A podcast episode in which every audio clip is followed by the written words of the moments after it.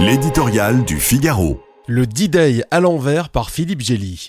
L'impatience médiatique a peu de tolérance pour les aléas de la guerre, focalisée depuis des mois sur la contre-offensive qui doit permettre aux Ukrainiens de bouter l'ennemi russe hors de chez eux. Les alliés occidentaux de Kiev attendent fébrilement l'affrontement décisif capable de disloquer l'armada d'invasion et peut-être, par effet domino, le régime de Vladimir Poutine. Mais les premières nouvelles du front sont mitigées. Si l'armée ukrainienne revendique un grignotage significatif du terrain du côté de Bakhmut, le tableau d'ensemble fait état de solide défense russe, de champs de mines dévastateurs et d'une stratégie qui semble avoir tiré les leçons des errements du début de la guerre.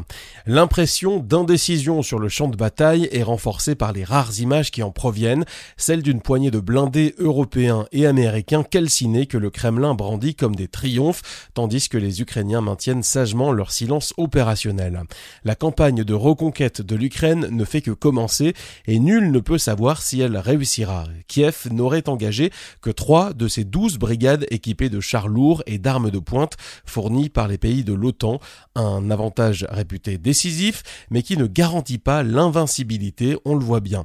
Les coups de sonde sur les lignes fortifiées par les Russes dans le Donbass n'ont pas encore accouché de la grande bataille. Celle-ci, si elle a lieu, se présentera comme une sorte de D-Day à l'envers. Le général Eisenhower savait que, après le débarquement sur les plages de Normandie, il bénéficierait d'une profondeur logistique inégalable.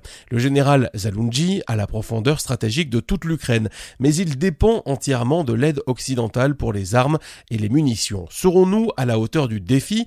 Le ministre allemand de la Défense a reconnu qu'on ne pourrait pas remplacer chaque char léopard détruit. C'est ce qui fait de cette contre-offensive le moment décisif de la guerre. Pour Vladimir Poutine, l'enjeu est d'essuyer la tempête sans être balayé. S'il y parvient, il pourra compter sur un autre hiver pour transformer en frontière les cicatrices gelées de l'Ukraine.